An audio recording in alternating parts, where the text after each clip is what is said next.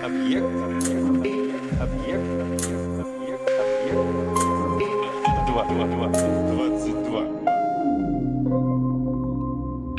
В смысле? Вы меня, конечно, извините, а, впрочем, можете не извинять, но сегодня первым делом я хочу сказать два слова про Клабхаус, конечно, отойдя от него как можно дальше. Ну, в том смысле, что эта социальная сеть э, сегодня довольно популярна, и очень многие там отметились. Я не знаю, будет ли она существовать э, в тот момент, когда вы, может быть, меня слушаете, где-нибудь в 2368 году, но вот сегодня здесь, в 2021 она существует, и моментально, недавно прям, да, вот в начале 2021 года стала пользоваться бешеной популярностью. И я очень хочу заметить, что мы с приятелями периодически устраиваем там комнату под названием «Дофаминовый рай» и говорим о всяких пустяках. В общем, периодически, конечно, падая в тяжелую науку. И в одной, если не в первой э, нашей встрече, когда мы замутили этот дофаминовый рай, конечно, мне очень захотелось поговорить, собственно, о гормонах и о нейромедиаторах, потому что э, мы же все должны помнить о том, чем отличаются гормоны от нейромедиаторов, и главное не делать никогда уже, наконец-то, ошибок в том, что то, что мы периодически называем гормонами чего-то, являются вовсе не гормонами, а нейромедиаторами. Потому что если ставить какую-то точку в этой беседе, еще раз скажу, на 2021 год, может быть, в 2368 или что я там произнес в самом начале, у нас будут другие определения. Но я хочу напомнить, что нейромедиаторы, начнем сегодня с этого, или нейротрансмиттеры, так их еще можно и очень даже правильно называть, это химические посланники. Они передают сигнал от э, нейрона через синапс либо к какой-то клетке, как правило, к целевой клетке, а, которая может быть, например, другим нейроном, или она может быть мышечной клеткой, или клеткой какой-нибудь э, железы. И то есть получается, что нейротрансмиттеры, нейромедиаторы – это химические вещества, которые вырабатываются нейроном специально для передачи сообщения. То есть, коротко говоря, это вот такая ра- радиоволна, которая несет э, там какой-то заряд из точки А в точку Б. Тогда как гормоны – это, собственно, сигнальные молекулы, в многоклеточных, разумеется, организмах, э, которые влияют на очень разные моменты в нашей жизни. Они вырабатываются в эндокринных железах, э, и у позвоночных они отвечают за регулирование очень многих историй. Есть моя любимая присказка о том, как скучно стало жить ученым. Практически все на Земле, э, по крайней мере, все то, что происходит с биологическими существами, теперь можно объяснить влиянием гормонов. А гормоны ведь действительно влияют и на то, что происходит у нас по части физиологии, и на то, что происходит у нас по части психологических, поведенческих моментов. Это и как это суровое э, су- суровое пищеварение, дыхание, наше восприятие, это и сон, и экскреция, и, красиво сейчас сказал, да, и индукции, прости господи, стресса, да и вообще некоторое развитие, которое мы получаем, и, и размножение, конечно, куда же без него, все это к гормонам. Но вот э, есть гормоны, а есть э, те самые нейромедиаторы, и разница между ними сейчас, надеюсь, стала понятна. Еще я произнес вот это красивое слово «синапс», которое я очень люблю. И когда я с друзьями начинаю разговаривать о том, а, что происходит у нас по части нейромедиаторов, и произношу слово синапс, они так иногда удивленно приподнимают бровь, а это очень простая штука. На самом деле синапс – это место между двумя нейронами. Или, э, ну не обязательно между двумя нейронами, это может быть пространство между нейроном и клеткой, к которой этот нейрон стремится, как Скарлетт О'Хара, и а эта история относительно недавняя, я имею в виду в смысле открытия. Где-то в конце XIX века испанский нейробиолог Сантьяго Рамон и Кахаль, знаменитейший человек, он предположил, тогда только предположил, что нейроны не непрерывны что они где-то обрываются, но все же умудряются при этом взаимодействовать друг с другом. И вот эта история получила название «Доктрины нейронов». Рамон и Кахаль совместно с итальянцем Камило Гольджи получил даже Нобелевскую премию по физиологии и медицине в 1906 году, и он был первым человеком испанского происхождения, получившим Нобелевскую премию в науке. Я говорю в науке, потому что всем известно, что за два года до этого, в 1904 году, премию по литературе получил Хосе Эчегарай и Эйсагира. И вот э, пионер современной нейробиологии Сантьяго Рамон Икахаль, я намеренно так часто произношу это имя, чтобы его запомнить, Сантьяго Рамон Икахаль э, предполагает прерывистость э, нейронов. И тогда же, собственно говоря, начинается некоторая ассоциация с понятием синапс. Это слово было введено в 1897 году английским нейрофизиологом Чарльзом Шерингтоном. Э, оно появляется в учебнике физиологии Майкла Фостера. Как всегда, над серьезными вещами работает несколько человек. Шерингтон изо всех сил старался найти хороший термин, который подчеркивал бы союз между двумя отдельными элементами. И вот он нашел этот термин благодаря ученому, который занимался языком, который занимался литературой. Этого человека звали Артур Вулгар Веррал. И слово, конечно, происходит из греческого и означает соединение. Ну, или совсем, э, если к основам, то закрепляющий вместе. Так что я Евгений Стаховский, и это проект в смысле, которым я, как всегда, делюсь теми э, знаниями, моментами и историями, которые я э, открываю для себя, ну, если хотите, сегодня.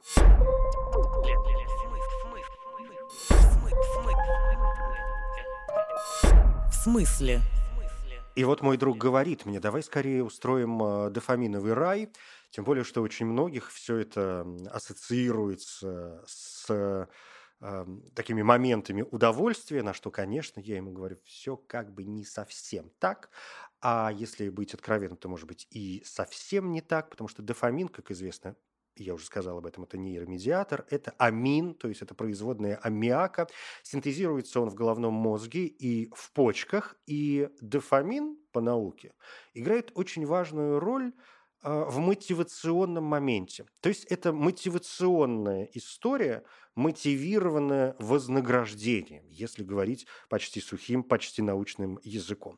Но, то есть, когда мы ожидаем какое-то вознаграждение за то, что мы делаем, у нас в организме повышается уровень дофамина, повышается уровень дофамина в мозге. Именно поэтому дофамин иногда называют гормоном удовольствия, что совершенно неверно. И в этом смысле важно не удовольствие, а именно мотивация. То есть дофамин решает, хорошо нам будет от того, что мы сейчас делаем, или нехорошо хорошо. Должны мы это делать? в соответствии теперь с нашими дофаминовыми э, представлениями о мире, или лучше нам этого все-таки не делать. Причем момент э, вознаграждения здесь может быть разным, да, это не обязательно сладкая конфетка, это не обязательно похвала э, от, например, какого-то другого одного или нескольких человек, это может быть еще и, прости господи, самоудовлетворение, в приличном смысле этого слова, когда то, что мы делаем, может абсолютно не нравиться всем остальным, и за это нам могут даже дать по голове, но сами для себя мы вроде как решаем, что мы молодцы. То есть если у нас низкий дофамин, а, тогда у нас включается вообще синдром дефицита внимания или есть такой синдром беспокойных ног, ужасная история, которая иногда даже приводит к смерти – и э, кокаин, если мы если говорить о наркотических средствах, кокаин, э, амфетамины замещенные, включая метамфетамин, другие психосимуляторы, они как раз оказывают свое воздействие на организм человека за счет повышения уровня дофамина в мозге. И у человека вроде как, с одной стороны, улучшается внимание, у нас повышается выносливость, можно плясать на танцполе, бог знает сколько времени, у нас увеличивается вот то самое удовольствие от внешних факторов. Но, в конце концов, как это происходит с наркотиками, а, когда дозы увеличиваются, конечно, происходит возбуждение, перевозбуждение, а, открывается тревога, и, в конце концов, конечно, человек может потерять вообще любой контакт с реальностью, ну и привыкание Конечно. Кстати, никотин действует э, ровно таким же способом. Другой любимый э, нейромедиатор это, конечно, серотонин. Их вообще три самых любимых. Их гораздо больше, но обычно вот э, я, когда читаю те или иные материалы, мне почему-то всегда или в разговоре с умными не очень людьми мне попадаются в основном три таких самых главных, самых известных, самых популярных, такие нейромедиаторы звезды. Это дофамин, серотонин и норадреналин. О норадреналине чуть позже, а серотонин – моноамин, нейромедиатор, и его биологическая функция настолько сложна и настолько широка, что самое время запутаться, потому что серотонин регулирует наше настроение. Он регулирует э, нашу, наши возможности когнитивные, наши познания. Он, конечно, вместе с дофамином в паре работает с моментами вознаграждения. Он э, отвечает и регулирует, если говорить простыми словами, наши процессы обучения, нашу память. И, конечно, он работает с очень многими физиологическими процессами, причем порой не очень приятными. А, примерно 90% общего серотонина в организме человека находится в клетках желудочно-кишечного тракта. То есть он, помимо всего прочего, регулирует там не только, например, настроение и познание, он регулирует еще и работу а, нашего ЖКТ, он регулирует э, работу нашего кишечника. Именно поэтому, когда у человека происходят некоторые проблемы вот именно настроенческие и его мотает из стороны в сторону, человек может ощущать неприятные ощущения, вот те самые, да, в животе, может развиться рвота или диарея, или там бог знает что еще. И несмотря на это, серотонин, как вы знаете, иногда называют э, гормоном счастья, что, в общем, тоже совершенно неверно. И, конечно, он отдает нам поведенческие и чувственные команды. То есть он говорит, ой, чувак, все в порядке, давай, вот сейчас радуйся, не грусти, не беспокойся, и как бы все будет нормально.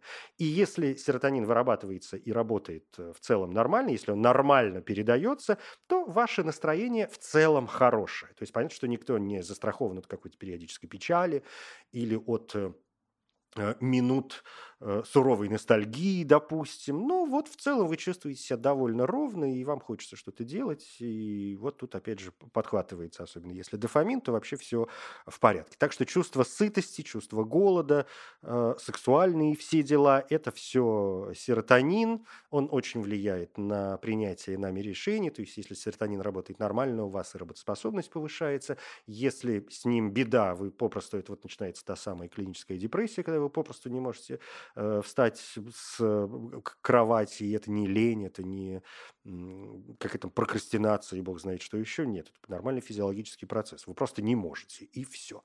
И вы не можете ничего э, делать. И если вспоминать неприятные наркотические средства, которые работают как раз с серотонином, это, например, ЛСД или МДМА, допустим. А, третий, э, третья звезда нейромедиаторная – это норадреналин или норэпинефрин, э, его еще называют, тоже вполне научно, он тоже амин. Это нейромедиатор готовности к действию. Он увеличивает э, в мозге возбуждение, он повышает нашу бдительность, он также очень серьезно работает с памятью. Ну, то есть, например, он э, позволяет нам принимать э, какое-то решение и сосредотачиваться в зависимости от э, э той информации, которую мы в данный момент э, получаем извне.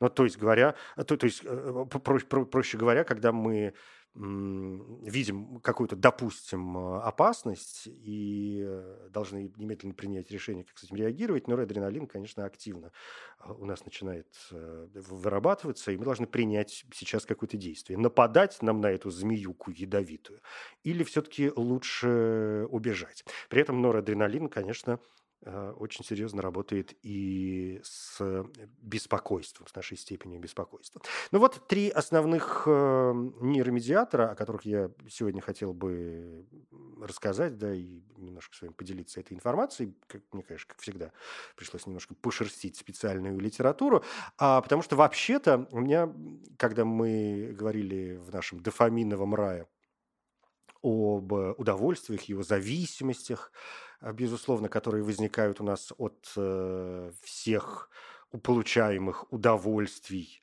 э, хорошие они или нет. В зависимости, конечно, нет ничего хорошего, но мы все прекрасно понимаем, что есть то, что пострашнее, и то, что вроде как немножко полегче.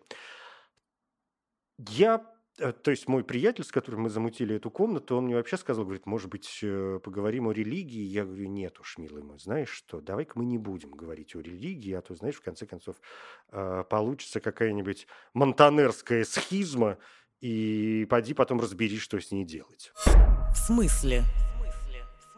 И вот монтанерская схизма, которую еще иногда называют монтанерским расколом, но мне э, вот это второе словосочетание нравится немножко меньше. Оно какой-то современностью отдает, а в словосочетании «монтанерская схизма» есть что-то такое очень древнее, практически э, средневековое, и это ужасно забавная история, случившаяся между 1967 и 69 годами, то есть совсем недавно, и здесь, конечно, я задаю себе вопрос, ну, в смысле середины 20 века, и вдруг монтанерская схизма. Но, тем не менее, э, это история о том, как почти все жители итальянской деревни Монтанер, это в провинции Тревизо, отказались от католицизма Италия. Я повторю, Италия. Они отказываются от католицизма и принимают Восточную Православную Церковь. 13 декабря 1966 год. Скончался приходской священник Джузеппе Фая по прозвищу Дон Галера. Он был очень уважаемым человеком, он очень долго служил общине, что там порядка 40 лет. И он, правда, был очень популярен, э, причем не только по религиозным причинам, но еще и потому, что занимался такими бытовыми делами. Он помог провести в деревню электричество, водопровод. Э, при его поддержке была построена новая школа. Во время войны он организовал антифашистское сопротивление. Вот знаменитые бригады Витторио Венето, это как раз к нему. Коротко говоря, считали его чуть ли не святым уже при жизни. И вот этот прекрасный человек умирает. И жители деревни полагают, что новым священником будет капеллан Дон Антонио Ботеон, которого все знают, он помогал Дону Фае в последние три года э, его священничества, но епископ области Виторио Венето, звали его Альбину Лучани, посчитал иначе и напомнил всем, что вообще-то не люди назначают приходских священников, а епархия.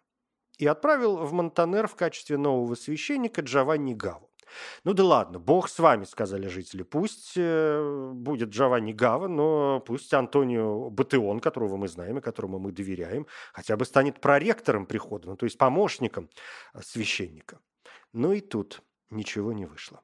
Ответ епископа Лучани снова был отрицательным. Теперь уже он говорил не только о том, что люди не выбирают э, священников, но и напирал на то, что капеллан Батеон как-то слишком молод, чтобы управлять приходом в одиночку, а двух священников для такого маленького городка, даже не городка, а, в общем, настоящей деревни, ну, как-то многовато, и одного будет достаточно. Пастору помощник там совсем не нужен. Как всегда в таких случаях в деревне произошел раскол. Одни говорили, что воля епископа – это закон, и не след восставать э, против него. Это как-то не по-христиански, в конце концов. Другие, конечно, отвечали, что они вовсе не против церкви. Но вообще-то, и с ними трудно поспорить, э, церковь создана для людей. И было бы хорошо, если бы к людям прислушивались. И, ну, подумаешь, капеллан Батеон молод, зато мы его любим, мы ему доверяем. А тут приедет какой-то непонятный человек, с которым совершенно непонятно, что делать. И верите, нет, но в Монтанере разразилась практически такая микрогражданская война. Люди дрались не только на словах, но и по мордасам друг другу съездить были не дураки.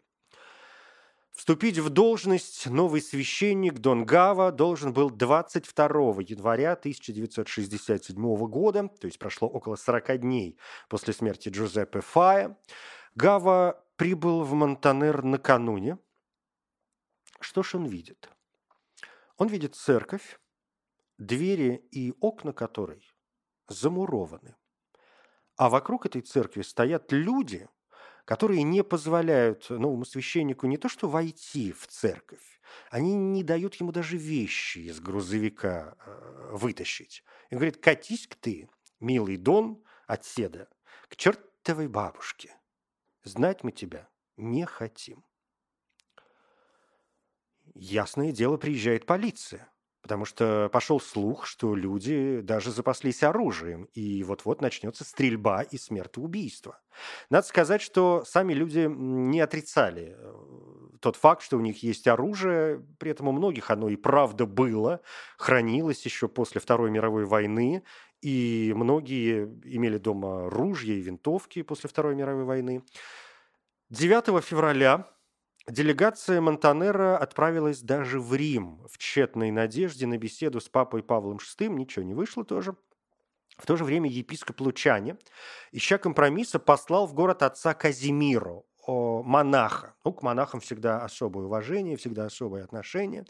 И он посылает монаха Казимиру в качестве временного приходского священника на полгода и говорит, уважаемые жители, давайте мы как-то с вами найдем э, решение. Вот у нас есть полгода, пусть пока отец Казимира с вами побудет, а за это время мы с вами решим, мол, так и быть. Э, вы либо выберете из э, представленного Курии списка имен нового священника, Бог с вами еще раз, либо, наверное, у нас все-таки ничего не выйдет. И полгода монах, отец Казимиро, пытался примирить монтанерцев.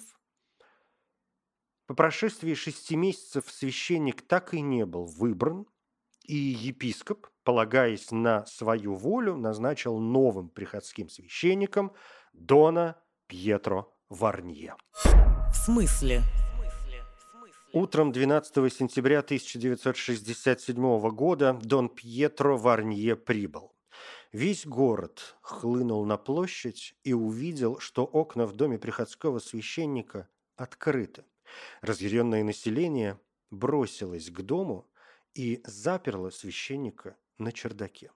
Спустя несколько часов ему все же разрешили позвонить епископу, чтобы рассказать, что здесь происходит.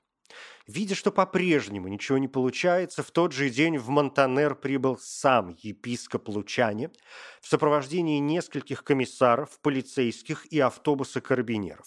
Епископ Лучане вошел в церковь, забрал из табернакля святые дары – Табернакль э, или скини еще иногда называют, на всякий случай, ну мало ли, поясню, что... Или в православии это называется дарохранительница, это вот, собственно, место, где хранятся святые дары, то есть тело и кровь Христа. И вот он забрал святые дары и удалился, заявив напоследок, что раз паства такая непослушная, то вот вам наказание. С этого момента ни один священник не может совершать торжества или таинства под страхом отстранения. Вопрос. Что должны в этой ситуации делать простые люди? Конечно, только устроить раскол и основать в городе православную общину. Тут надо сказать, что церковь есть церковь. Конечно, о том, что творится в Монтанере, это уже продолжается черт знает сколько времени, прослышали представители других конфессий и, конечно, стали обдумывать варианты, как заполучить город в свои лапы.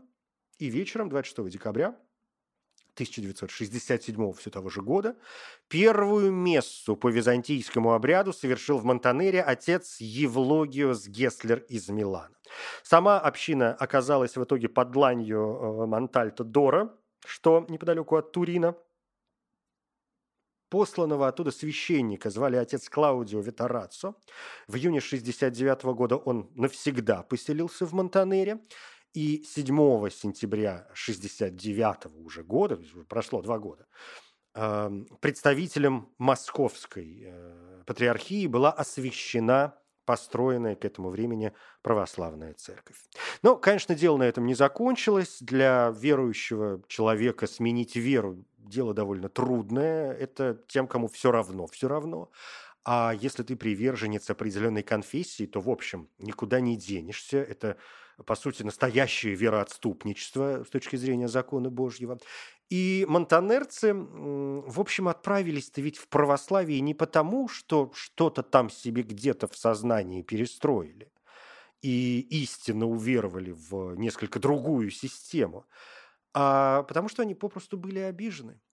Обида города сносит, стирает с лица земли. Они были обижены на епископа, да и новый православный священник, кстати, вел себя э, как-то не так. Ему, например, пришлось столкнуться с судебными процессами за мошенничество и другие преступления. Он зарегистрировал все активы общины на себя, а его преемник, отец Фанурио э, Вивиан, устраивал настоящие оргии и, в конце концов, был обвинен в торговле кокаином. Газета «Ля Република» от 5 августа 1994 уже года пишет «Это смертельный удар по единственной православной общине Тревизо. Вчера карабинеры арестовали епископа, главу паствы, обвинив его даже в продаже кокаина. Под сутаной 36-летнего митрополита Дона Фанурио Лино Вивиана найдено 50 граммов довольно чистого белого порошка. В наручниках оказался священник, который позволял продавать пакетики с наркотическим веществом наркоманам. Узнав об этом, Ризничий католической церкви, находящейся в нескольких десятках метров от православного храма, целый час звонил в колокола, не в силах сдержать удовлетворение от чужого несчастья. Верующие православные общины Монтанера, небольшого городка на холмах Тревизо, уже привыкли, что их пастырь участвует в юридических сложностях. Предшественник Вивиана Клаудио Ветараццо оказался перед судом за жестокое обращение с пациентами дома престарелых, которым он управлял. Конец цитаты. И действительно, в 1994 году Витараццо даже был заключен в тюрьму из-за юридических и финансовых проблем. Сами жители, описывая то время, говорят, что двумя главными словами были ненависть и замешательство. Две церкви, скандалы, противостояние между людьми в небольшом городке, где все друг друга знают. В общем, конечно, ничего хорошего. Только в 1998 году православная церковь Монтанера была официально признана Константинопольским патриархатом и смогла использовать византийский обряд. Сейчас эта церковь, она существует, но она больше не приходская. Это часть основанного там женского монастыря Святой Варвары, находящегося под юрисдикцией Константинопольского патриархата. Э, туда можно приехать, и католики, и православные в Монтанере э, посмотреть, как католики и православные в Монтанере все еще пребывают в состоянии разногласий. А церкви и католическую, и православную любят э, посещать выходцы, и иммигранты, и путешественники из Восточной Европы, которые в первую очередь, конечно, стремятся в православную церковь. Очень интересно, что там происходит. Ах да, а епископ Альбино Лучани, вот тот самый, который пытался разрулить весь этот вопрос, эм, через 10 лет после описываемых событий стал римским папой. Иоанн Павел I был избран 26 августа 1978 года, и его понтификат был одним из самых коротких в истории католической церкви. Он умер всего через 33 дня после избрания на престол Петра. Впервые за двухтысячелетнюю историю церкви Лучани выбрал двойное имя из уважения к двум предшествующим папам – Иоанну XXIII, посвятившему его в епископы, и Павлу VI, назначившему его кардиналом. Ну, а потом уже был, как мы знаем, Иоанн Павел II, который был главой церкви довольно долго, Кароль Войтыла. Это уже, в общем, совершенно отдельная история. Вообще, я сегодня, знаете, учитывая некоторые события, которые происходят в космосе, хотел э, обратиться к тому, что в Солнечной системе у нас происходит настоящий бардак, но, видите, меня унесло в параллельную э, реальность. Так что давайте к, к тому, что происходит в Солнечной системе, к этому бардаку в Солнечной системе, уже в следующей серии. Я Евгений Стаховский. Спасибо.